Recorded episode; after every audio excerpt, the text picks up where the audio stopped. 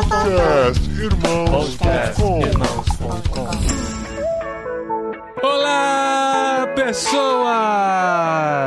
Podcastirmãos.com de número 456 entrando no ar. Eu sou o Paulinho, estou aqui com a esposinha Adriana, que só tem boas recordações do seu tempo nas alianças universitárias. Olha só, até gaguejou pra falar, É, eu, não, eu não posso falar Ah. um nome específico, né? Porque tem várias. Porque cada aliança tem seu nome, né? É, exato. É. Eu sou a Adriana e eu estou aqui com o André, que realiza suas reuniões com universitários por EAD, né? Porque, enfim, agora já não tá acontecendo mais nada. É nada, ele tem aula presencial lá. Aí, gente, É, tá- felizmente a gente já voltou com as aulas presenciais, porque estudar teatro online, estudar qualquer coisa online ninguém merece, né? Mas teatro, vou te dizer. Gente, mas como que é aula de teatro online? Nossa. aula de dança online, aula de luta, enfim, não, não dá, gente. Não façam teatro online, não dá.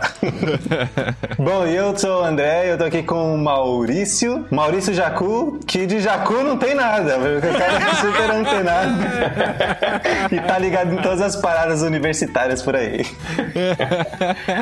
Que legal. E eu sou Maurício, né? Sou Maurício Jacu e tô aqui com Paulinho De Gaspari, né? O melhor, um dos melhores comunicadores desse nosso Brasil. Não, pera aí. É o melhor ou um dos melhores? Eu preciso entender esse ranking. É, é porque eu quis, eu quis baixar um pouquinho a bola, entendeu? Eu, eu- eu É. mandei assim, depois eu falei assim, não, vamos... E o Rafinha Bastos estão assim, ó, de melhor. Não, mas eu, eu escutei outro dia uma entrevista com o Ricardo Alexandre, que lançou aí um livro fantástico aí de reflexões né, sobre religião, política e bolsonarismo. Aham. E aí ele te menciona, e ele falou isso, um dos melhores comunicadores cristãos do Brasil. louco. É. Ai, que homem. Nossa, eu preciso achar isso aí, gente. é. Vou procurar, vou procurar e vou te mandar.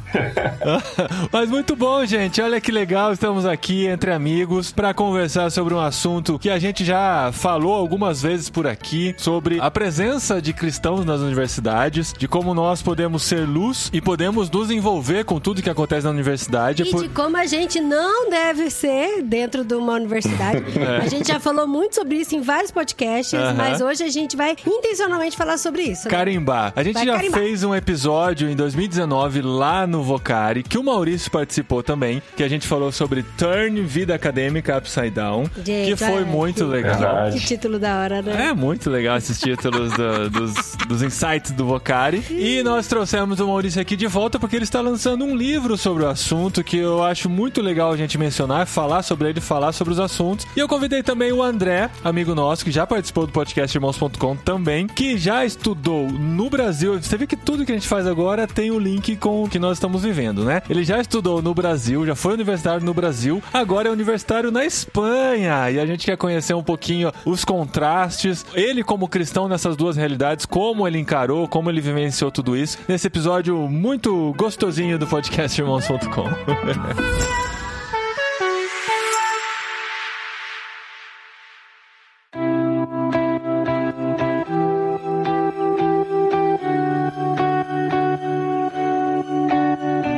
Maurício, você está envolvido com a CRU, né? Você tem um. um- Eu sou um dos melhores comunicadores do Brasil e eu nem pesquisei direito a apresentação do nosso convidado aqui, ó.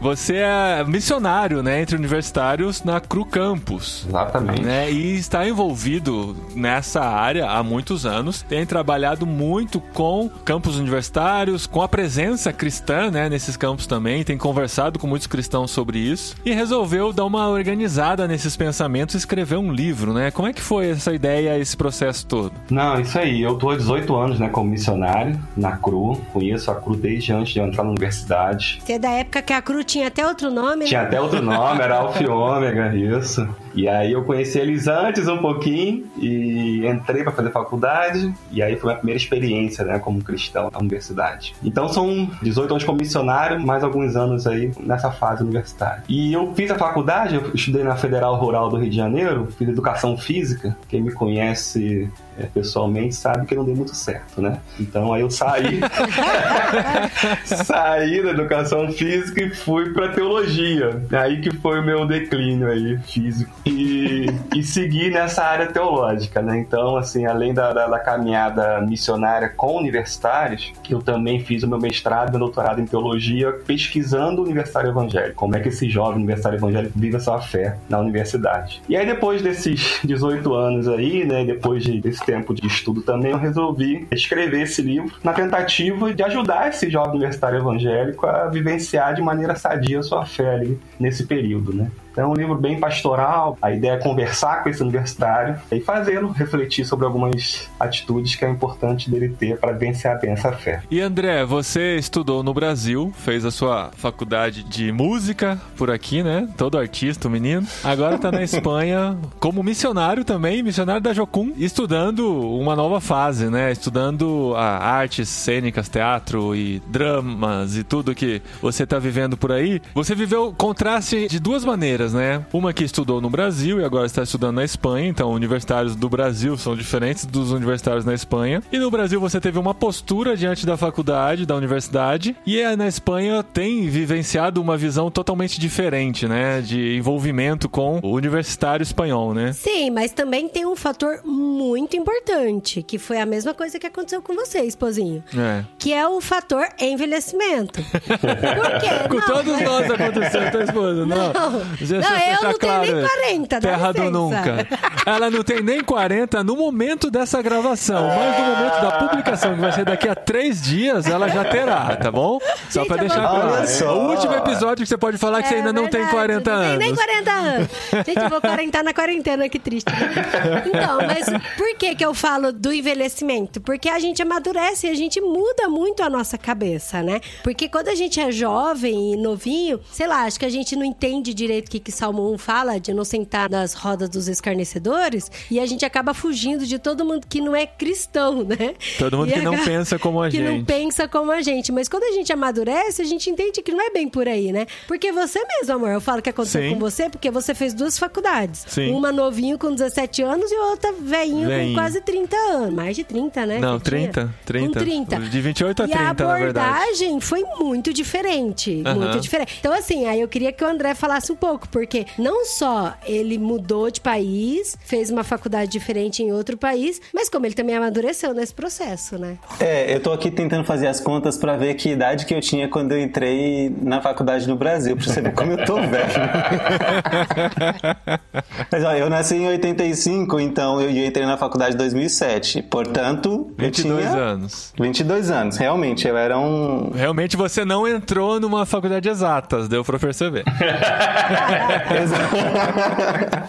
é, realmente, era música, né? É, especificamente era pedagogia musical, para ser professor de música, né? Mas, mano, realmente, é como se eu fosse outra pessoa. Obviamente eu sou outra pessoa, mas olhando para mim como universitário aí e universitário aqui, é muito diferente, muito diferente. E o, o fator idade tem a ver, só que eu acho que mais do que o fator idade, é o fator visão, eu diria, né? Porque a maneira que eu olhava para a universidade, não só para a universidade, a maneira que eu olhava para os não cristãos naquela época não tem absolutamente nada a ver com a maneira que eu olho hoje. E o incoerente que eu fiquei pensando quando o Paulinho me chamou para gravar esse podcast, que quando eu estava na faculdade no Brasil, eu já entendia que tinha um chamado missionário. Uhum. Só que o meu chamado missionário na minha cabeça, na minha visão míope, pequena da época, era outro país, uhum. mas não eram os meus companheiros de aula que eu estava vendo todos os dias. Sim. Então é muito incoerente, velho. E eu, eu, hoje eu fico pensando e falo, cara, que idiota, assim, sabe? Que dá raiva, porque eu com certeza perdi muita oportunidade de ser muito mais intencional e ser muito mais efetivo com aquela galera, né? O bom é que a missão é de Deus e que ele não depende de, de mim para fazer as coisas, senão pobres meus amigos, né? Mas realmente é um, um contraste muito grande, muito grande mesmo. E assim, o que é doido é porque, igual assim, a gente pode pensar, ah, mas agora a gente não vai voltar no passado mais, a gente não vai cursar uma faculdade mais e tal. Mas esse programa é bom tanto para as pessoas que ainda vão cursar uma faculdade ou estão cursando uma faculdade, quanto para pessoas que são líderes e que querem implementar algum movimento dentro das universidades. Porque a gente, com essa cabeça, a gente pode passar essas informações para os universitários que estão lá. Sim. Porque uma coisa, assim, até o Paulinho falou na minha abertura, para mim, a experiência que eu tive com essas alianças bíblicas universitárias foi muito ruim. Eu fiz duas universidades também. Eu fiz a Federal do Mato Grosso do Sul e fiz a UEM, a Universidade Estadual de Maringá. Na Federal do Mato Grosso do Sul tinha reunião dos cristãos, só que assim, o campus era muito grande e a reunião era no lugar mais central, mas como eu cursei biológicas, eu ficava no campo da biológicas lá do outro lado, então eu quase nunca conseguia participar da reunião. Mas o pouco que eu participei eu achei interessante e tal, assim, era como se fosse um pequeno grupo grande, tinha oração, lanchinho e tal. Essas coisas era legal. Mas eu não tive muita afinidade com todo mundo porque não deu nem tempo de desenvolver. Na UEM já era mais perto do campus onde eu estudava, porque a UEM, para quem conhece a UEM, é um grande lugarzão assim. Não tem tipo que atravessar a Universidade Federal do Mato Grosso do Sul, gente, a gente tem que atravessar um lago, pular um lago que tem jacaré, capivara do outro lado, assim, pra pegar o ônibus pra ir pra outro campus. Você coloca a galocha, atravessa Tem com que- um arpão é. na mão, se protegendo dos É jacarés. muito longe o campus da biológica, gente. É longe mesmo. Só que na UEM não. Na UEM, como era tudo muito mais pertinho, a gente conseguia participar. Mas o grupo universitário que se reunia, todos eles eram da mesma igreja, da mesma denominação. E eu era diferentona que não tinha denominação, entendeu? Então, assim, eu meio que era excluída totalmente disso, assim. Por mais que eu tinha um certo conhecimento bíblico e eu tocava um pouco de violão na época e teclado, eu me ofereci pra tocar violão, pra tocar teclado, pra conversar com o pessoal. Sempre era a excluída do grupo, assim, porque eu não era da denominação da grande maioria. Até que um dia que o, líder veio conversar comigo, ele falou: Não, eu acho que você deve começar a vir na nossa igreja pra você entender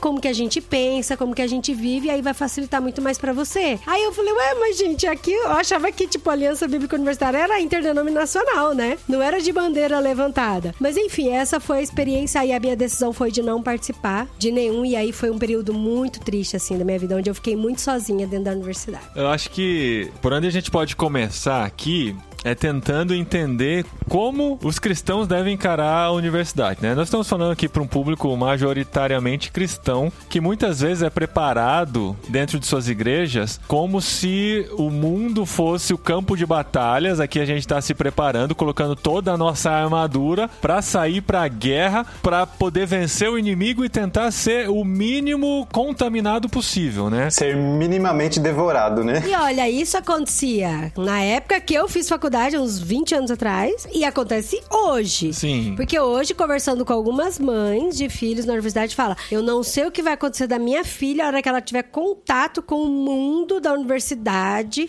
Porque assim, tá cheio de novidade aí, né? Tá cheio de, de pensamento errado aí. E eu acho que ela vai abraçar esses pensamentos tudo errado. Então a gente tem que munir os filhos para não serem contaminados pela universidade. Então a minha primeira experiência foi mais ou menos assim, sabe? De, ah, eu preciso me proteger ao máximo para não ser contaminado de nenhuma maneira. E isso fez, eu acho que uma experiência muito parecida com a do André, fez com que eu não me envolvesse com ninguém. Eu não fizesse nem amizades, porque as pessoas combinavam de fazer qualquer coisa, eu falava, olha, é disso que eu não posso participar. Porque se eu participar disso aí, eu não tenho. É um caminho sem volta mais, sabe? Vamos comer batatinha na lanchonete com a galera. Não, vai que alguém é. pede uma cerveja. É, vai e eu que- tô lá, no é. meio. É. É. Vai que Hoje alguém me me, convidem, oferece tá, uma gente? balinha, né? Eu não entendi a história da balinha. Vai que alguém me oferece a balinha e depois eu fico viciado nela, entendeu?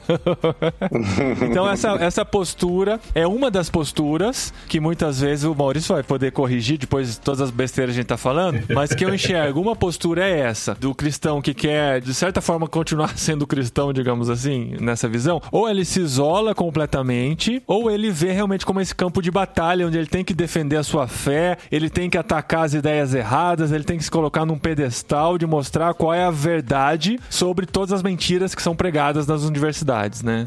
E onde ele vai ser atacado também, É. né? Porque nesse campo de batalha, se prepare, porque vão te perguntar um monte de coisa, você não vai saber o que dizer, e vão colocar a minhoca na sua cabeça, e você vai ter uma crise de fé e vai abandonar Deus. É bem isso. Resumimos, resumimos o, E o fora que pensamento. você vai seguir um viés político, né? Tem esse também. É, porque as universidades Né? estão todas tomadas por ele. Não, mas eu acho interessante o que vocês estão falando aí. Primeiro que são experiências. Experiência é real, né? Cada um tem uma, né? Mas a gente tem que ficar atento a essas experiências. Eu acho interessante essa questão que a Adriel falou de pais, né? Até mesmo líderes e tal, que o Paulinho comentou também, de que acabar reforçando isso, né? Esse conflito na universidade. Quando eu escrevi o livro, a minha ideia, eu já coloco isso logo no início, né? Apresentando, que o livro é para universitários, né? E eu escrevo me direcionando a eles, mas eu também estou o tempo todo pensando nos pais, nos líderes, nos pastores, porque eles precisam ser ensinados também, né? Então eu acho muito muito legal ouvir o André falando, né, que mudou um pouco o pensamento e tal. E é uma referência, é um missionário que está na universidade. Quantas pessoas ele pode influenciar, né? E tantos outros líderes têm essa importância. Eu fiz a minha pesquisa, Adri, na UEM, de doutorado. Oi, eu, é a pesquisa de campo foi lá, Socorro. a pesquisa de campo foi lá e eu entrevistei vários universitários evangélicos para poder ouvi-los, né? Como é que eles vivenciavam a fé deles. E todos eles, sem exceção, todos eles comentaram que ouviram de seus pais, ou de seus pastores, né? De adultos próximos, ouviram desse medo que essas pessoas tinham deles perderem a fé na universidade. Todos eles comentaram sobre isso. E não foi uma pergunta que eu fiz, foram eles manifestando isso. Aí eu perguntei, eu falei, mas a sua igreja tem algum tipo de trabalho de preparação ou para ajudar a manter você, né, a sua fé na universidade? E todos eles disseram que não, que a igreja não tinha nenhum tipo de de preparação, nenhum tipo de apoio. Então é interessante, porque aí eu preciso falar para os pastores, preciso falar para os líderes, preciso falar para né, os missionários que trabalham com isso, porque se tem esse medo, ok, não vou discutir a questão do medo, eu acho que a gente tem que rever alguns conceitos aí, mas ok, é uma experiência, tenho medo, mas então o que, que eu estou fazendo para mudar isso, né? Acho que cabe os pastores, os líderes e todo mundo que trabalha com juventude, que ama a juventude, preparar e ajudar para que esse jovem possa vencer a benção da fé. Mas sabe o que eu acho legal, Maurício? A gente tentar mudar o olhar do negócio, sabe? A perspectiva. Porque, por exemplo, eu trabalho com uma moça já faz um tempão, né? Eu sempre cito ela no programa indiretamente e ela tá prestes a entrar na universidade. Esse ano ela entra, se Deus quiser. Todo ano a gente vive pra caramba. Aham. E eu não falo dessa questão de, ah, toma cuidado com isso, toma cuidado com aquilo, tenha medo disso, tenha medo. Mas assim, é no olhar de, caramba, você já viu que legal? Quantas pessoas você Exatamente. vai ter contato pra você fazer diferença na sua vida? Pra você sinalizar o reino de Deus? Porque assim, tá o tempo todo no meio de crente, indo na igreja, os amigos são todos amigos da igreja, vai pra acampamento, tá tudo no meio de crente, o tempo todo no meio de crente. Perfeito. Agora você vai estar num lugar onde não tem crente. Olha que fantástico isso. Onde Olha, tem muito você pouco, vai né? ouvir. é, tem muito pouco. Você vai ouvir o pensamento das pessoas que são diferentes dos seus. Você vai entender, você vai abrir sua cabeça, você vai conhecer. E assim, a gente não tem que se colocar num pedestal onde a gente é sensacional e tudo que eles- essas pessoas oferecem pra gente é errado. Cara, a gente aprende muita coisa com um pensamento diferente. E aí você tem a oportunidade de sinalizar o reino de Deus através de tudo isso, de todos os assuntos, sabe? É assim, brilha até os olhinhos, né? Perfeito, eu acho que tem que ser por aí mesmo. Fico feliz de ouvir você falando isso, porque você vê o que eu coloquei no livro, né? Eu já começo o livro na parte 1 aí, falando exatamente sobre isso, que a universidade é um presente de Deus. A universidade é um lugar especial, né? A gente tem que tirar essa ideia de que ah, é um lugar de confronto, é um lugar onde as pessoas perdem a fé, uma visão muito negativa da universidade. Mas a universidade é um lugar especial e é um privilégio ser universitário. E aí eu falo, né? Talvez eu vá aí para visitar André para pesquisar na Espanha, mas eu falo do privilégio de ser universitário no Brasil. Ser universitário no Brasil, gente, nós temos hoje mais pessoas que passam fome no Brasil do que universitários. Nós temos mais pessoas que são analfabetas, que não sabem ler e escrever, do que universitários. Nós temos um número hoje de 8 milhões de universitários, cerca de 8 milhões, um pouco mais, e a gente tem mais pessoas analfabetas do que isso. Entende? Então você chegar na universidade é um privilégio. E Deus chama a gente para amar o mundo. A gente precisa amar a universidade. É um privilégio, é um privilégio enorme a gente poder estar na universidade. E eu começo a primeira parte do meu livro falando sobre isso. Porque se ela não muda essa ideia de que a universidade é um lugar especial, que é um privilégio, ela vai ficar nesse medo, vai ficar nessa bolha, e aí a vivência dela não vai ser legal nesses 4, 5 anos ou até mais. É um reducionismo, assim, também pensar que tudo o que você vai ver na universidade tem a ver com a sua fé, no sentido de, de ataque e de contaminação ou do que quer que seja. Porque a coisa é muito mais ampla do que isso. Eu lembro, eu tinha essa sensação quando eu tava fazendo a faculdade do Brasil, que era, mano, quanta coisa diferente sobre o mundo, sobre a vida, sobre outras culturas, sobre, sobre arte, no caso específico, que eu tô vendo aqui, que eu jamais imaginei que eu ia aprender tanta coisa. E se você fica com esse pensamento, não, eu vou me contaminar, eu vou me contaminar, você mesmo perde de aprender e sua formação em si, como profissional, vai ser muito pior. E perde prazer, né, André? Porque você fica com esse medo toda hora, você não tem prazer. Exato. Não, e Deus chama a gente a, a amá-lo de todo o coração, de toda a nossa alma e todo o nosso entendimento. Então, assim, você aprender, ter conhecimento, isso é cristão, isso é divino, né? Então a gente tem que aproveitar e Deus está em todos esses lugares aí. Então a gente tem que buscar conhecimento. Eu tenho falado muito sobre isso, porque a gente vive um tempo hoje de um profundo negacionismo, né? E que isso é demoníaco. porque Jesus nos chama para amá-lo de todo entendimento. E eu gosto muito de um provérbio, o provérbio fala, né, que não é bom ter zelo sem conhecimento, não é bom ter zelo sem entendimento. Então, assim, tem muita gente muito zelosa hoje no nosso meio, mas que falta conhecimento e não é bom. E aí uma coisa que é muito boa, né, de você ter contato com pessoas que não professam da mesma fé que você, é que você tem essa oportunidade de sinalizar o reino de Deus, de estar apaixonado por Cristo em todas as suas ações, tudo, desde tomar um suco na lanchonete, de estudar junto, de enxergar, você tem esse óculos do cristianismo na sua vida para tudo que você faz, né? Mas por outro lado também é bom você conviver com pessoas que professam da mesma fé para vocês discutirem e ter ideia e orar junto e caminhar junto. A gente é muito assim de levantar bandeira de discipulado, de mentoria, de comunhão, de adoração. E assim, isso é fato, não só dentro da universidade, mas dentro do trabalho, dentro de vários outros lugares, tem momentos em que a gente se sente fraco mesmo, né? E a gente começa a questionar várias coisas. Se você tem uma outra pessoa que tá junto com você, que é cristã e que ora com você, e aonde você pode abrir o coração e falar de todos os seus conflitos, de todos os seus medos, isso vai fortalecendo muito, né? A sua comunhão com Deus. Então, nesse sentido, eu acho muito bom a ideia de ter esses grupos Sim. cristãos na igreja. Foi essa Ou foi na, uma na, na universidade. na universidade. Essa foi uma frustração que eu tive, porque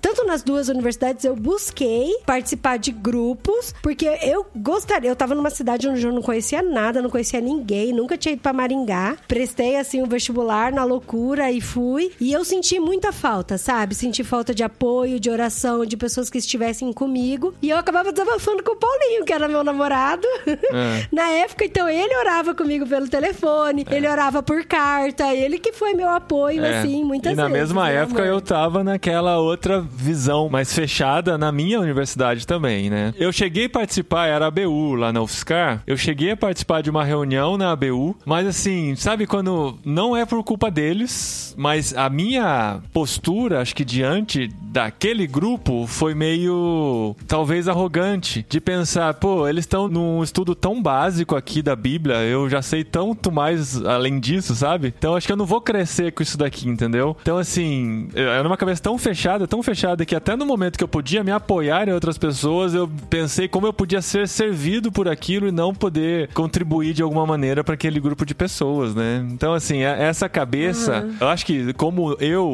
e como o André, muitas pessoas acabam chegando na faculdade com essa cabeça e acabam não tendo a sua experiência completa, né? Não podendo experimentar tudo que o ambiente universitário pode oferecer. Eu recomendo fortemente ouvir a nosso podcast da vida acadêmica, que tem várias histórias lá de pessoas envolvidas com diversos tipos de trabalho, com diversas atividades que acontecem lá, para você também ser inspirado e saber como você pode ser muito mais do que um simples aluno que vai lá simplesmente para consumir e levar aquilo para casa, e você pode se tornar alguém que vai fazer diferença naquele lugar, né?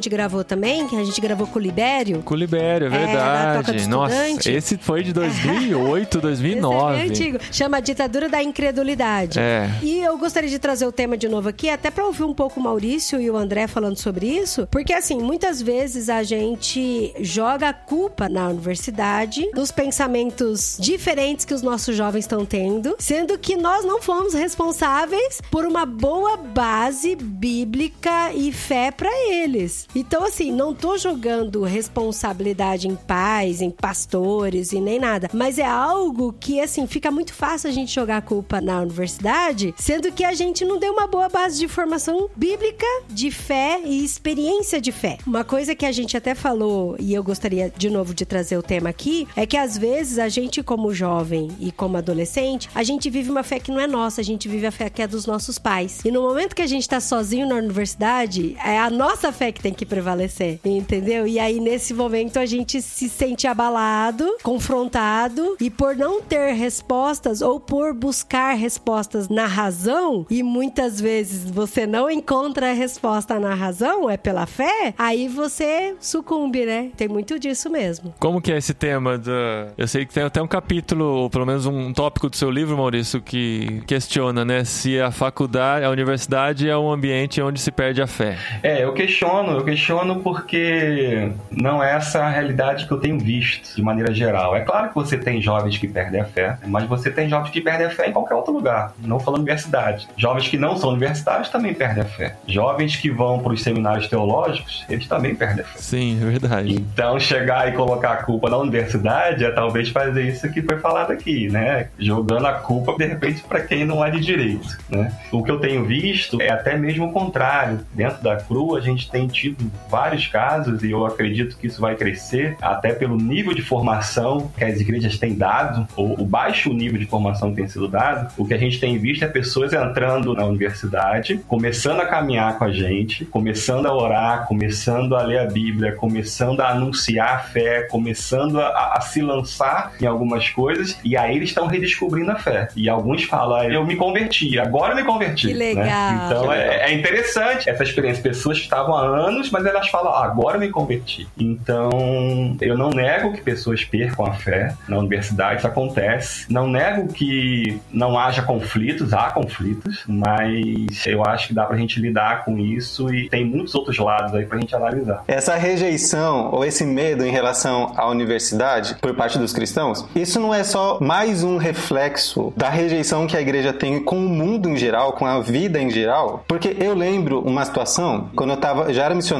já tava na, na Jocum aí no Brasil e tal, e aí eu ganhei uma bolsa no Senac para fazer um curso de locução. Olha que eu ia me tornar um comunicador melhor que o Paulinho, né? Mas aí eu tive que mas aí eu tive que parar o curso porque a gente ia ter uma viagem missionária lá e não ia rolar. Enfim. E aí, teve uma colega minha, missionária, que também ganhou uma bolsa para fazer um curso no Senac ou em outro lugar, não me lembro. Só que quando ela tava com esse contato tão próximo e um pouco mais frequente com não cristãos, não era nem universidade, nada, era um curso livre qualquer aí. Ela não, tipo, não aguentou conviver com pessoas que não tinham a mesma fé. Porque as coisas que as pessoas faziam, ou a maneira, assim, não era nada hum, gente muito louca, assim, era gente normal que não é cristão. Mas a- o que as pessoas faziam, a maneira de pensar, agredia essa minha amiga. Porque era diferente. Então ela não suportou ficar ali. E eu, mano, eu falei, hã? Será que a nossa fé ela é tão fraca assim? Ela é tão frágil assim? E isso, volta pra pergunta que eu tava fazendo no começo. Isso não é um reflexo, mais um reflexo apenas da postura da igreja?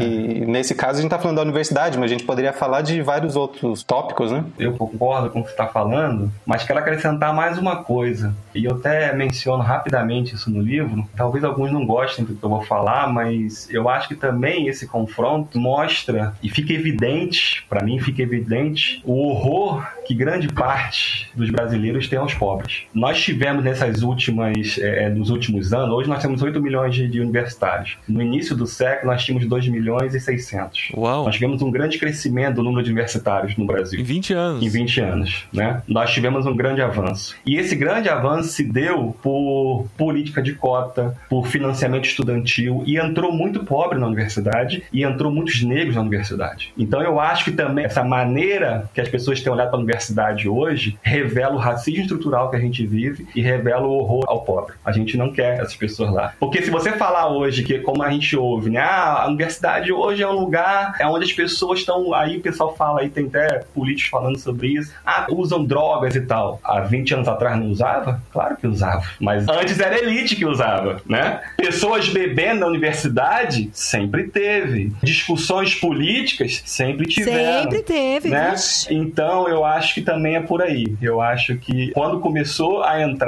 muitos negros e começou a entrar muitas pessoas das classes mais baixas, começou a aumentar esse preconceito com a universidade. Ô Maurício, mas sabe o que eu acho também? Eu não sei se tá ligado com o que você tá falando, mas eu falo assim, eu agora que agora sou mãe, né? Eu não tô na universidade, Já mas eu tem mas 10 sou mãe. anos, tá? Que você Mas- mãe. é, mas não não- é agora, agora. Não, daqui a Tá, pouco tá se sentindo a novinha Daqui universitária. a pouco os bichinhos vai estar na universidade, É. mas nem 40 eu tenho, Falta falar de menos novo. tempo pra eles irem pra universidade do que faz tempo que você é mãe, pra você ter uma ideia. Não é, não. É, Lógico ué. que não. Tá com 10? É, mas faz o. Olha, e vão É. vir pra Universidade da Espanha, Vai, hein? olha só. que perigo. Mas sabe o que eu, assim, falando como mãe, eu acho que tem um exagero de proteção também. Sim. Porque assim, ai meu Deus, como que eu vou falar pra eu não Ah, ser cancelada? A, a ideia é a seguinte: Mas, igual, por eu exemplo. vou pecar pelo excesso, não é? Eu vou blindar o máximo que eu posso meu filho É. pra ele, assim, se ele não for contaminado é muito melhor do que eu não blindar e ele ser Sim, contaminado. mas é é a mesma coisa, usando, eu tô fazendo aspa, tá, gente, pra vocês que não estão me vendo? É a mesma coisa da questão do homeschooling. Por exemplo, Ai, eu ai, já ai. vi pais falando, eu não quero mandar meus filhos pra escola, porque lá eles vão ser doutrinados de forma diferente, eles vão ter contato com pessoas que têm problemas mentais, vão ter contato com pessoas que pensam diferente, vão ouvir funk, vão falar palavrão. Gente, eu já ouvi pais falando que optaram pelo homeschooling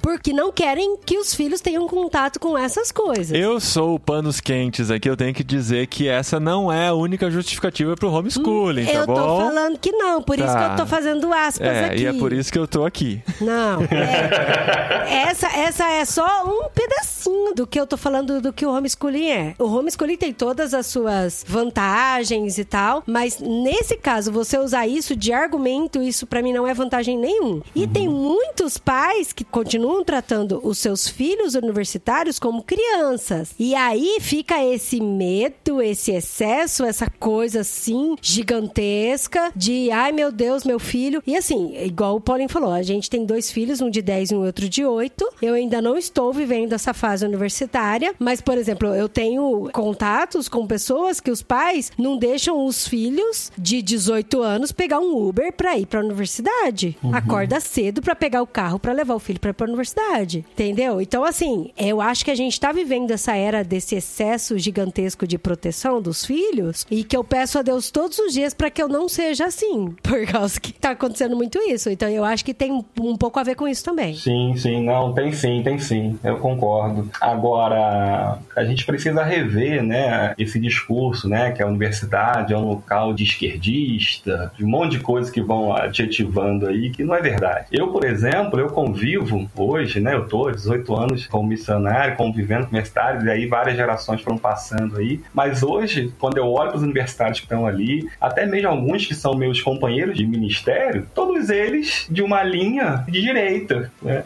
Eu falei, se a universidade faz essa doutrinação, tá fazendo pessimamente, entendeu? Porque a galera que convive Estão errando miseravelmente, É, né? Então, assim, pode relaxar que não é verdade isso. Eu acho que o pessoal vai. é, tem outros motivos além disso, né? Não coloque isso como uma verdade absoluta, porque não é. Um outro lado, tipo assim, você pode ir pra universidade, né? Se você, depois de tudo isso que a gente falou, se você ainda consegue chegar e entrar na universidade, né? Se sua mãe não foi super protetora aí, blá, blá, blá. brincadeira. Se você chega na universidade, você pode ter essa postura de que vão me destruir, vão me devorar, ou você pode ter aquela outra postura de que eu vou mudar esse lugar, né?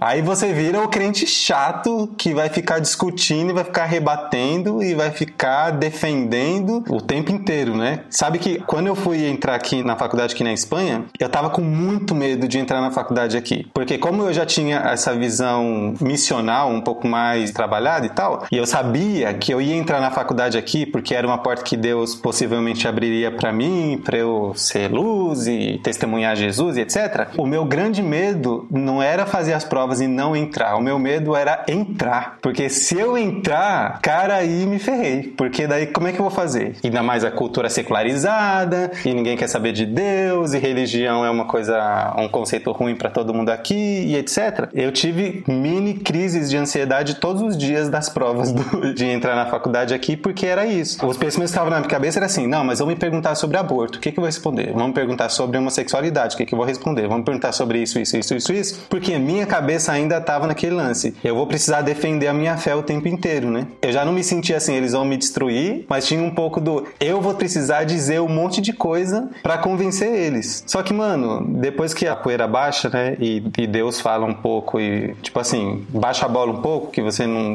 não sou eu, quem faz as coisas sou eu, você fala, mano, simplesmente o que eu preciso fazer é viver junto com essas pessoas. Um dia de cada vez, né, André? um dia de cada vez. E ser eu, simplesmente ser eu. Se eu tenho Jesus, se eu vivo o evangelho, isso vai transparecer, cara. Uhum. Não preciso ficar rebatendo, não preciso ficar. Simplesmente vai transbordar de mim, né? Você não tem que chegar dando sua opinião sobre tudo, pelo amor de Deus, gente. Você tá na universidade, você quer dar opinião sobre tudo, quer se achar, sabe? Porque é o super crente, é o que nunca desviou, é o que nunca fumou, que nunca bebeu. E aí se coloca nesse pedestal gigantesco de santidade e se acha no direito de virar juiz de todo mundo. Então, assim, vivendo um dia de cada vez, sendo você, e quando surgir a oportunidade de emitir a sua opinião quando alguém perguntar, você faz isso com muita sabedoria, porque lembrando que quem fala não é você, é o Espírito Santo que está dentro de você. Uhum. E enquanto essa oportunidade não chegou de falar, enche de palavra de Deus e aí você vai estar preparado para falar, entendeu? O André tocou num ponto, assim, usou a expressão viver junto. E esse é o caminho, é viver junto. Eu falo no livro, não uso essa expressão, mas eu falo, faça amizade com essa galera, seja um amigo deles, caminhe junto, esteja junto. O jovem, né, e é claro, eu tô pensando muito na realidade brasileira, tá, André? Se de repente isso não fizer sentido, aí você pode falar. Mas o jovem brasileiro, ele é muito relacional e ele gosta de fazer amizade. A amizade é a coisa mais importante para esse jovem. E quando você faz amizade, quando você é amigo, você pode conversar sobre tudo. E o jovem gosta de conversar sobre tudo. E quando a gente é amigo, a gente pode falar algumas coisas sem o outro se ofender, entende? O diálogo é mais fácil. É mais leve, né? É mais leve. Então, assim, o grande desafio para essa juventude universitária evangélica é deixar realmente os seus guetos, né, suas bolhas e tal, se lançar e ser amigo, fazer amizade, que é o modelo de Jesus, né? Que foi amigo de publicanos e pecadores. Então, esse é o lance, é viver junto, como o André falou. É ir vivendo junto, você conversa, você fala, você coloca a sua opinião, vocês discordam com respeito, né? Porque vai ter discordância, não tem jeito, faz parte. E se você é amigo, a pessoa te escuta. Exato. Porque ela gosta de você, porque você não é chato. Exato. Eu lembro uma vez na universidade, tava lá na, na, Federal da Bahia, a gente tava num projeto missionário lá, e aí eu fiz amizade com um rapaz, né? A gente tava batendo papo e tal, ficamos lá conversando um monte de coisa sobre a cidade, sobre futebol, Flamengo e tal, não sei o quê. Daqui a pouco chegou um amigo dele, e ele me apresentou, né? Isso tem muitos anos. E ele me apresentou e falou assim: Ah, esse aqui é, é o Maurício, ele é crente, mas é legal.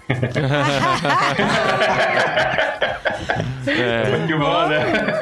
Muito bom, gente. Essa é a nossa sina, né? De ser reconhecido como uma pessoa chata, é, carrancuda, é. rabugenta. Então isso já acontece já há muito tempo, né? Então tem algumas coisas que você vai passar de sofrimento, de preconceito e tal, mas é perfeitamente possível você quebrar isso. Agora eu temo que as coisas estão piorando. O que a gente está vivendo hoje no Brasil, né, com grande parte da liderança das igrejas evangélicas adotando uma ideologia, isso tem causado problema. E aí eu já tenho encontrado pessoas completamente fechadas na universidade por causa disso. Mas também é possível. Eu conversei há um tempo atrás, logo depois das eleições, 2018, eu estava na universidade lá em Londrina, e aí tinha uma menina lá sentada, e aí eu tava lá para procurar universitários evangélicos. Eu não tava para evangelizar ninguém, eu só queria achar um universitário evangélico para poder conversar sobre o movimento com essa pessoa. E eu perguntei para essa menina: "Você conhece universitário evangélico?" Ela falou: "Não". Aí eu agradeci e fui sair. E aí ela falou assim: "Mas por quê? Me fala mais sobre isso". E aí eu sentei com ela, expliquei do movimento que eu queria achar um evangelho, e ela começou a falar muito mal dos evangélicos, muito mal. E começou a falar de política e entrou um monte de coisa. E com razão. E com razão. Gente, com, com razão.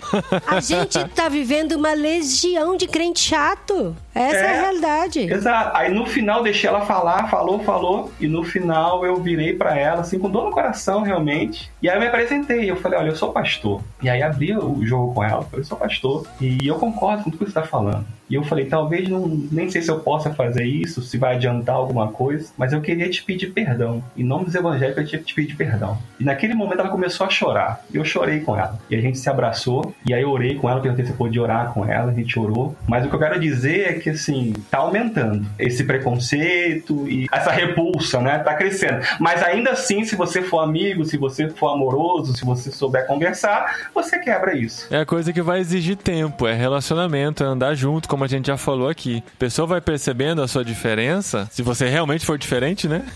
Nessa caminhada, nas pequenas coisas, na forma de agir, na forma de cuidar do outro, de se importar com o outro. Gente, mas esse negócio de crente chato tá muito real. Ai, desculpa, Maurício, mas você tocou agora num ponto muito irritante. Esses dias foi a Páscoa, né? Foi a Páscoa?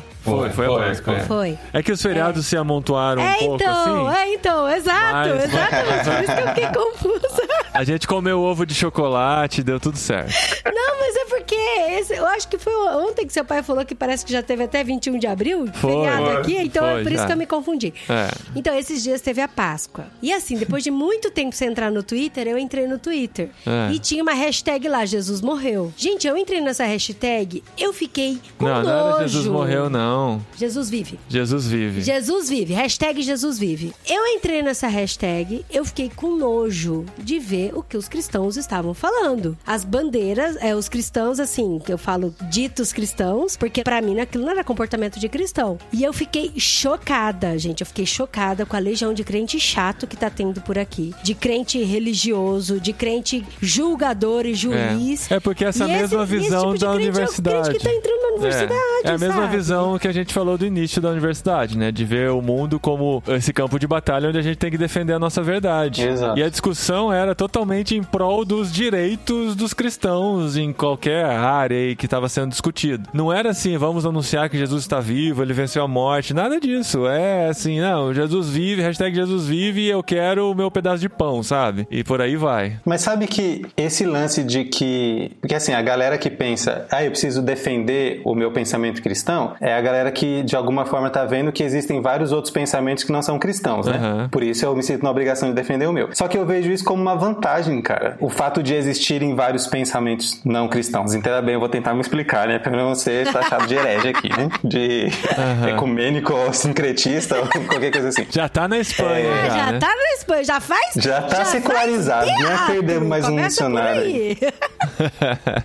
Mas é assim, eu gosto muito daquela ideia, acho que é o Darren Miller que fala que o nosso mundo é um mercado de ideias, né? Como se você fosse num supermercado, você tem um monte de prateleiras com várias ideias e vários conceitos, várias visões de mundo. Eu acho uma vantagem você ter uma mesa de discussão que tenha várias pessoas falando várias coisas diferentes, porque significa que você também pode falar. Simplesmente colocar a sua visão, sua perspectiva nessa mesa de discussão. E aí, se o evangelho é verdadeiro, ele vai responder por si mesmo. Ele não vai precisar de um advogado. Se a verdade do evangelho é verdade e eu coloco essa verdade na mesa de discussão de uma forma íntegra, mais na essência da coisa, o evangelho vai fazer o trabalho dele. Faz sentido, Maurício? Faz sentido, mas só pra gente tentar ficar claro, né, do que a gente tá falando, ou que eu imagino que a Adriana colocou, né? Então eu concordo que realmente é bom ter isso. Agora, o que tá acontecendo hoje, se eu entendi bem o que a Adriana colocou, que ela usou a expressão cristão chato, cristão político, né, cristão Cristão julgador. jogador, eu tô interpretando o que você tá falando, que assim, chato não tem jeito, a pessoa vai ser chata, gente. Tem gente que vai ser, e a gente vai, A gente vai nasceu pra que- ser chato, né? é, e a gente vai ter que amar, não tem jeito. vocação entendeu? dela. É, é. Mas o que eu tô entendendo que a Adriana tá falando é assim: não dá pra ter é cristão racista, é cristão que acha que bandido bom é bandido morto, é cristão violento. Essas coisas que não podem ter. Gente, é cristão que fala que tem que ter porrete pra bater nos outros da igreja. Exato. Não sei então, se eu você tô viu interpretando o que você tá isso. falando nisso, né? Então, é disso que eu tô falando. É, então, concordo e tô super de acordo. Então, acho que isso a gente não pode aceitar. E aí, quando você entra na hashtag Jesus Vive, é só esse monte de crente que tá lá.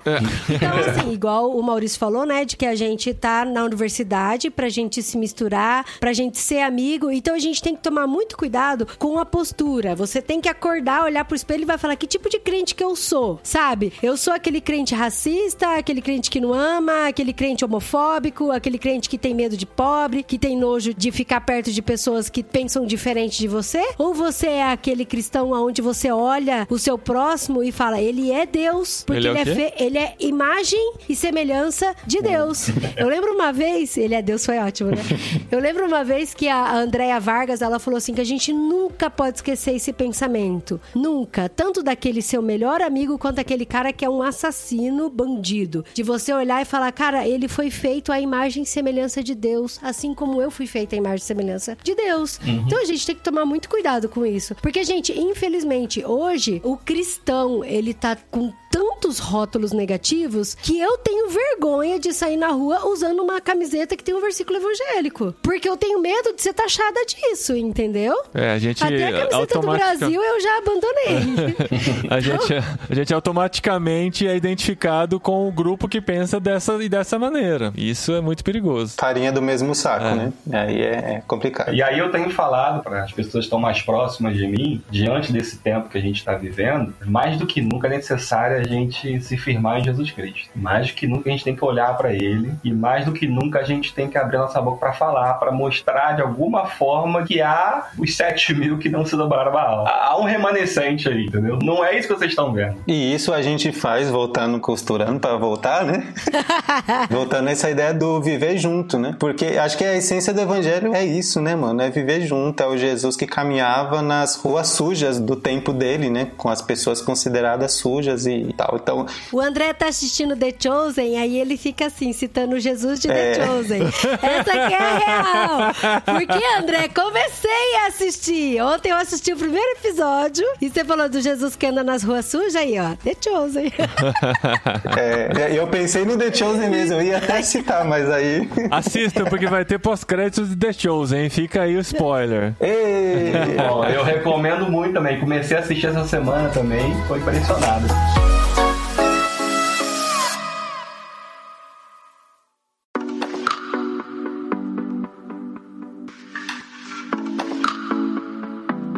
Mas vamos lá, Maurício. Você falou que você fez uma pesquisa das universidades, onde você descobriu que todos os cristãos que você conversou tinham escutado dos pastores e líderes sobre o medo de perder a fé e tudo mais. O que mais nessa entrevista você lembra que foi chocante, assim, que dá pra gente entender melhor o perfil do universitário cristão brasileiro? Imediatamente vem na minha cabeça a pergunta que eu fiz no meio da entrevista. Eu tinha um questionário, né? Tinha algumas perguntas para selecionar. E aí eu entrevistando, à medida que o assunto ia, a gente às vezes caminhava para outro lado, às vezes voltava. Mas tinha uma pergunta, né? Que eu nunca deixava de fazer, que era a questão central da nossa fé. Quem é Jesus para você? E eu perguntava isso para os universitários evangélicos. Quem é Jesus? E eu fiquei chocado. Honestamente, fiquei chocado com as respostas. Ou com algumas coisas que eu ouvi. Eu não ouvi nenhuma heresia, nada, nada disso. Mas também eu esperava ouvir, assim, talvez como minha cabeça de teólogo, né? Assim, eu, eu queria ouvir aquelas expressões mais, assim, ah, Jesus é 100% Deus, Jesus é 100% homem, Jesus, Jesus é tudo. Jesus é Senhor, Jesus é Salvador, é o meu Salvador.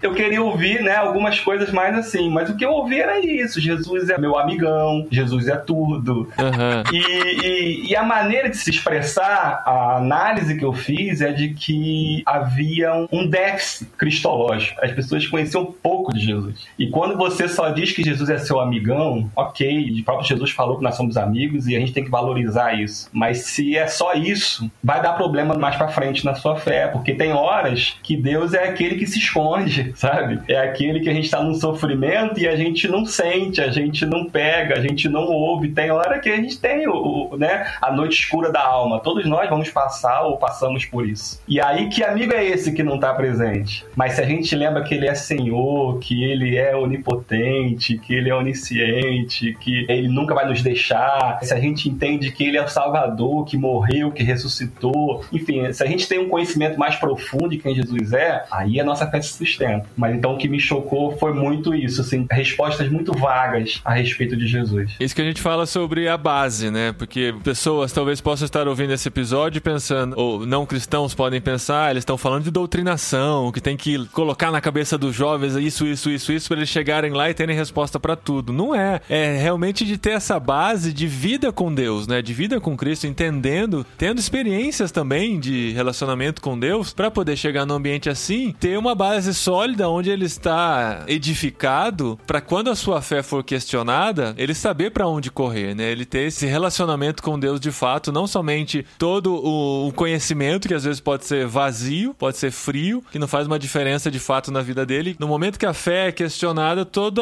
essa construção que foi feita sem base vai pro chão, né? É uma das histórias mais lindas que eu acho no- do, do Evangelho, quando Jesus cura aquele cego, né? E as pessoas começam a questionar, né? Ao cego, e vão lá os líderes religiosos vão questionar para saber quem é Jesus e tal. E a vida do cara tava em perigo ali. E aí perguntam, né, pro cego, né, quem é Jesus? E ele fala só, quem ele é eu não sei, eu só sei que eu era cego e agora eu tô vendo, né? Ele tinha um conhecimento, na verdade, não conhecimento nenhum de quem Jesus é, mas ele sabia, eu era cego, agora eu vejo. E para mim é um dos grandes testemunhos da Bíblia que mais me toca. Então, assim, mesmo que a pessoa tenha na universidade pouco conhecimento de Jesus, mas ele tem que ter vivência, alguma experiência ele tem que ter tido com Jesus. E ele precisa falar sobre isso. Ele precisa falar sobre isso. Não só esperar ele ser questionado na sua fé, mas ele vai lá e anuncia a fé, anuncia a experiência que ele teve, né? E eu creio, e eu falo muito sobre isso no livro, que quando a gente anuncia a fé, a nossa própria fé é fortalecida. O anúncio da fé fortalece a fé. Então, quando ele anuncia o pouco que ele sabe, aí talvez ele vai ser questionado com algumas coisas que ele não sabe. Mas isso vai levar ele, então, a estudar mais, a pesquisar mais, a ler mais, a ouvir mais, né? Então, eu creio muito nisso e parto dessa ideia. Sim, e esse lance que você está falando da experiência e, e, o conhecimento, claro que os dois são importantes, né? Mas se eu tiver o conhecimento sem a experiência, quando a minha fé é questionada num viés assim racional, se eu não tenho experiência, eu vou querer rebater aquilo num viés racional. E a minha chance de, agora eu vou usar o vocabulário bélico, né? A minha chance de perder essa batalha aí provavelmente é muito maior, porque se o cara tá me perguntando, ninguém pergunta do que não sabe, né? Do que não estudou. Ninguém questiona a fé do outro com base em nada, né? Então se ele tá me questionando é porque provavelmente ele leu mais do que eu li. E se a minha única linha de pensamento é racional, é o conhecimento, eu não tenho nenhuma experiência com Jesus, provavelmente eu vou perder, né? Mas se essa experiência com Jesus ela faz parte de mim, eu realmente vivo com ele, é até uma oportunidade muito simples de falar, cara, eu não sei. Uhum. Vamos procurar uma resposta juntos? E eu tô mostrando muito mais a humildade do caráter de Jesus, falando não sei, do que racionalmente querendo convencer o cara, né? Tô pensando se eu concordo ou se eu não concordo.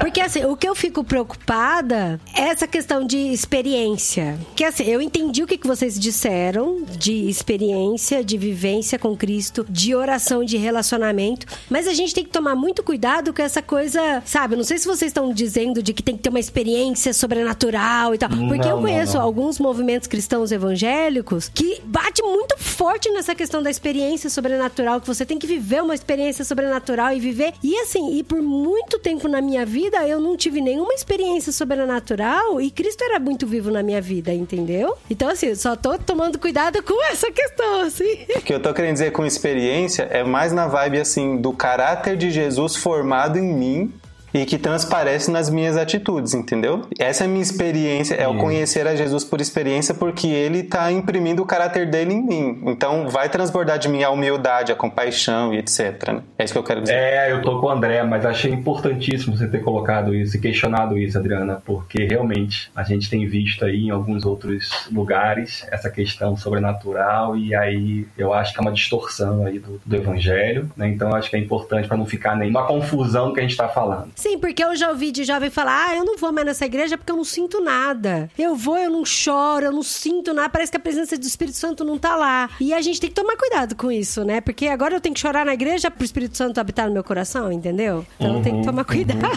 ah, eu fui crente chata, né, André? Desculpa. Foi. Você foi. e eu tô usando camisa de evangélico aí, ó, tá vendo? Ah, só não sai na rua com ela, né? Eu só não sai na rua com ela.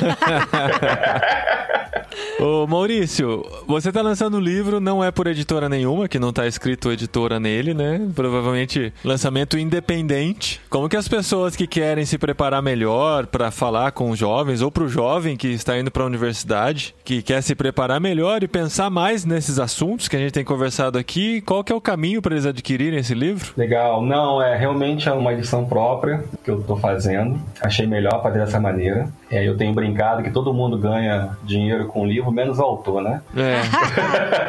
Porque é um trabalhão e, e, se gasta muito. Mas as pessoas podem entrar em contato comigo, né? No mauricio.costa.cru.org.br para a gente conversar. Mas também o livro vai estar na Amazon. Pode procurar lá Universitários Cristãos, como viver a fé em Cristo nas universidades. Ah, ô, tá. ô, Maurício, mas você vai fazer os jovens, mandar e-mail para você, Maurício. Você não trabalha com jovem, não, Maurício. Não, desculpa, foi mal. Deus, você não tem um Instagram? Por isso que eu falei da Amazon. Não, eu tenho Instagram também, foi mal, desculpa, velho, né? Trabalha com jovem. Trabalha com jovem pedir pra Manda Manda e-mail. Ele quase passou a caixa postal dele, né? Deus. Foi mal. É que eu nem sei qual que é o meu Instagram. Como que é o nome? Ah, Maurício Jacu. É o Maurício Jacu. Aí, ó. Maurício Jacu. J-A-C-C-O-U-D. Então pronto. Tá. Maurício Jacold. No post desse episódio vai estar lá o link em cima do nome dele pro Instagram dele. E assim que o livro estiver disponível, vamos colocar o link no, No post desse episódio. também, no no arrasta pra cima do Instagram. Pronto. Pronto, tá decidido. Marketing feito. Maurício. Show. Valeu. Assessoria gratuita.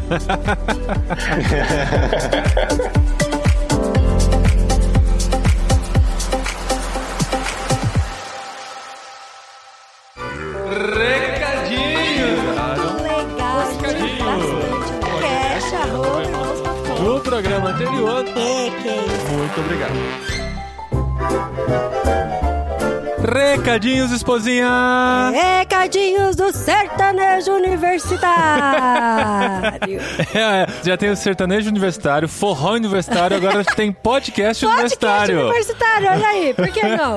É, A gente tem que estar na onda, né? Gente, se você gostou desse episódio, não esqueça de compartilhar com outras pessoas, né? Se você é universitário, compartilhe com seus amigos universitários e compartilhe também com seu pastor, seu pai. Se você é A gente, adulto, a gente sempre conhece com... alguém que tá na faculdade. Essa é, a real. Mas isso, ó, eu Você não conhece ninguém que tá na faculdade? eu conheço. Eu, eu te apresento um. Não, mas eu tava pensando que assim, você até falou isso no episódio, né? Não é só para universitários. Nós, como filhos, que daqui a pouco, daqui a alguns anos serão universitários, é importante a gente começar a pensar nisso pra dar a base correta pra eles também, né? Não, e a gente tem que incentivar a molecada que tá na universidade pra juntar com uma galera legal aí também. É. Inclusive, a gente acabou não falando no programa, mas eu quero deixar claro aqui que tanto a Brasil quanto a Jocum e outros ministérios estudantis dentro da universidade, eles te dão apoio de como fazer uma formação de grupo cristão dentro da universidade, viu? E esses grupos cristãos, é importante a gente dizer que não são somente um refúgio pra você se isolar do resto da universidade, mas é um lugar pra você se fortalecer mutuamente com pessoas que estão com situações parecidas com a sua. E não é porque a Dri teve experiências ruins que todas as experiências serão ruins.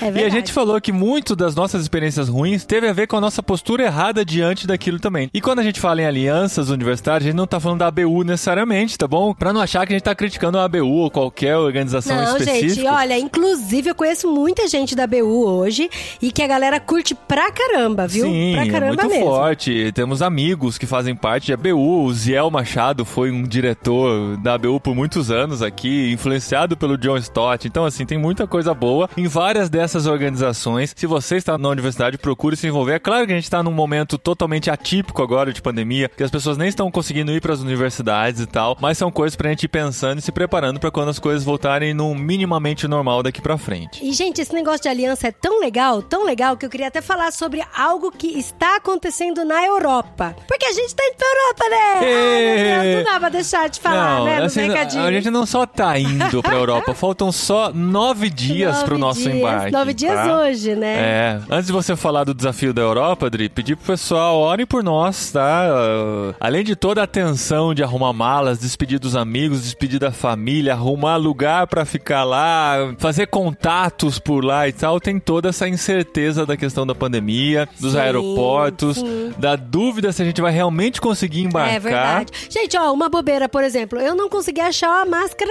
boa pros meus filhos. Aham, pra passar 11 horas com ela, Até né? hoje, porque tem que ser máscara descartável. A gente comprou uma, ficou enorme. Aí compramos uma infantil que fica arrebentando. Aham. Agora eu vou tentar uma outra máscara. É, tem Inclusive, tantos- se você tiver dica aí de máscara descartável infantil, me dá um toque aí, Isso. viu?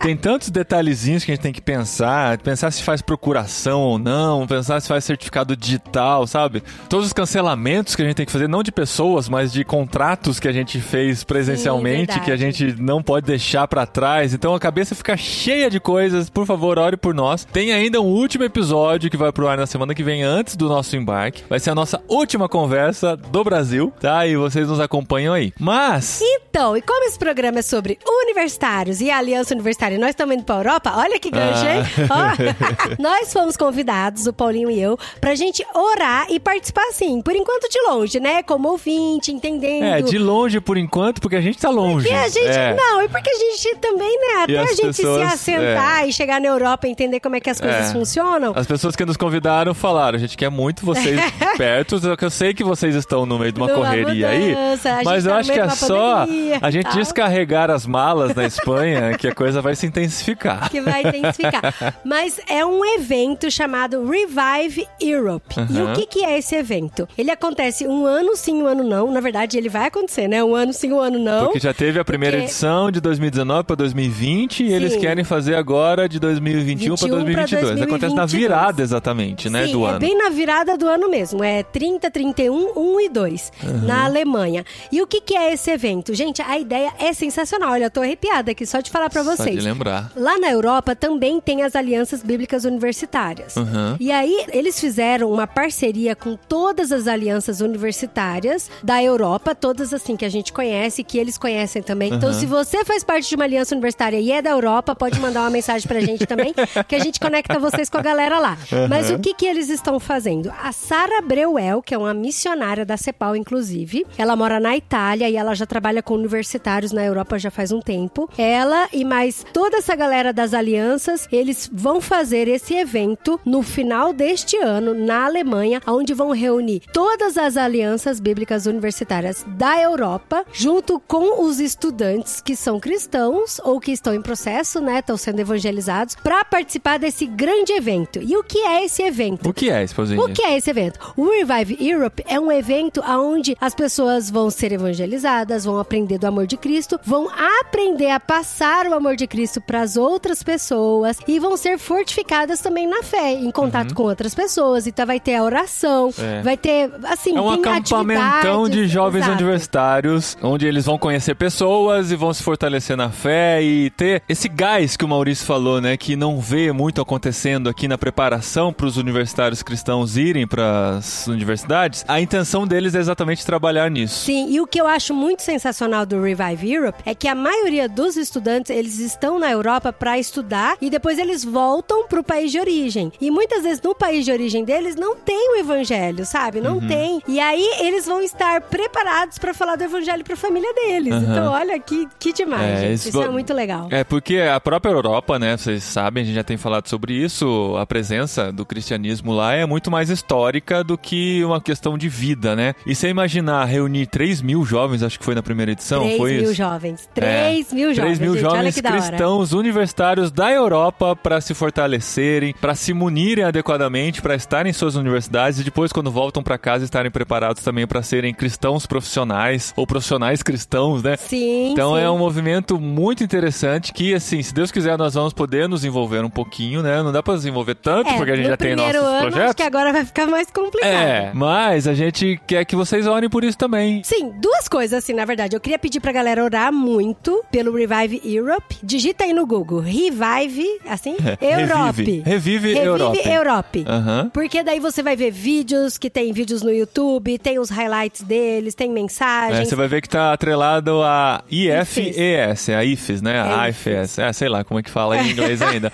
Mas que é o ministério que engloba todas essas alianças aí, né? Sim, aí você pode procurar no Instagram, pode procurar no YouTube, no Facebook, eles estão lá também. E orem, gente, por esse movimento. A Sara, que é uma amiga da gente, ela falou que eles estão precisando de voluntário, que eles estão Aham. precisando de muitas orações, porque tem batalha espiritual também, né, E a gente quer ser essa porta também para levar brasileiros para participarem disso, né? Se você quer servir como voluntário, tem algum dom e talento nesse sentido, assim, a gente não garante que a gente vai conseguir colocar vocês lá, mas vocês já têm uma porta através de nós para tentar chegar trabalhar como voluntário num evento desse. Imagine a experiência transcultural que você não vai sim. ter. Só precisa falar inglês, né? Porque É. o evento todo é inglês. E sabe o que, que é legal, gente? É muito louco, porque parece. Eu nunca fui numa reunião da ONU, mas É durante verdade. a reunião tinha o quê? 30 cabines? Não, Não, acho é? que não era tanto, não. Se não me engano, eram 14. É, tinha um umas- número assim. É, um número assim. 14 bastante. cabines de tradução simultânea. Tradução simultânea em várias línguas, cara. É Aham. muito da hora. É, animal, aí é quem não legal. falava perfeitamente inglês podia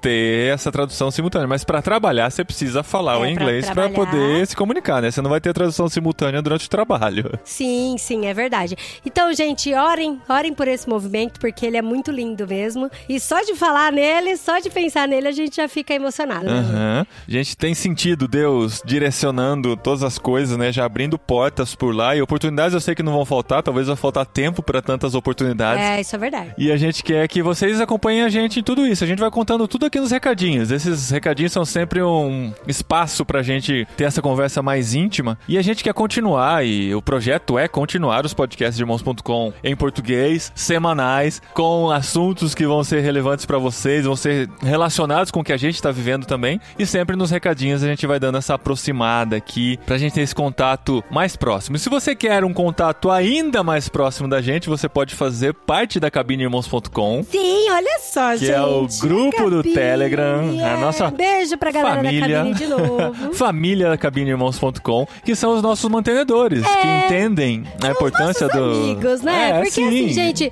todos os meus surtos eu surto lá primeiro. É.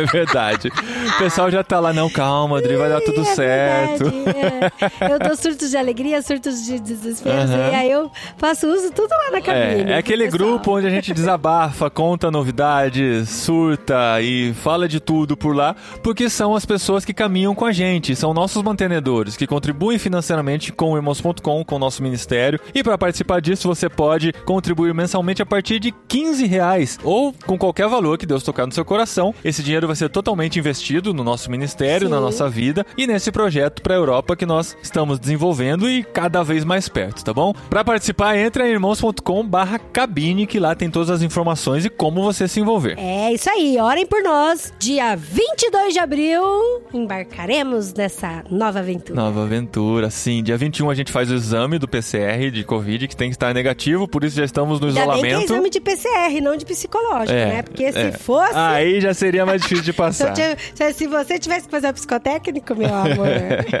Mas é isso aí, gente. Até a próxima semana que finalmente entraremos pelas portas da Terra-média e desfrutaremos do primeiro livro de Senhor dos Anéis. Sobe a música! A Sociedade do Anel no literário do podcast Irmãos.com. A gente quer conversar com vocês sobre essa experiência maravilhosa que foi a leitura desse livro. E a gente se vê ou se escuta na semana que vem. Último episódio em terras brasileiras, mas também mais um na Terra-média. Olha isso.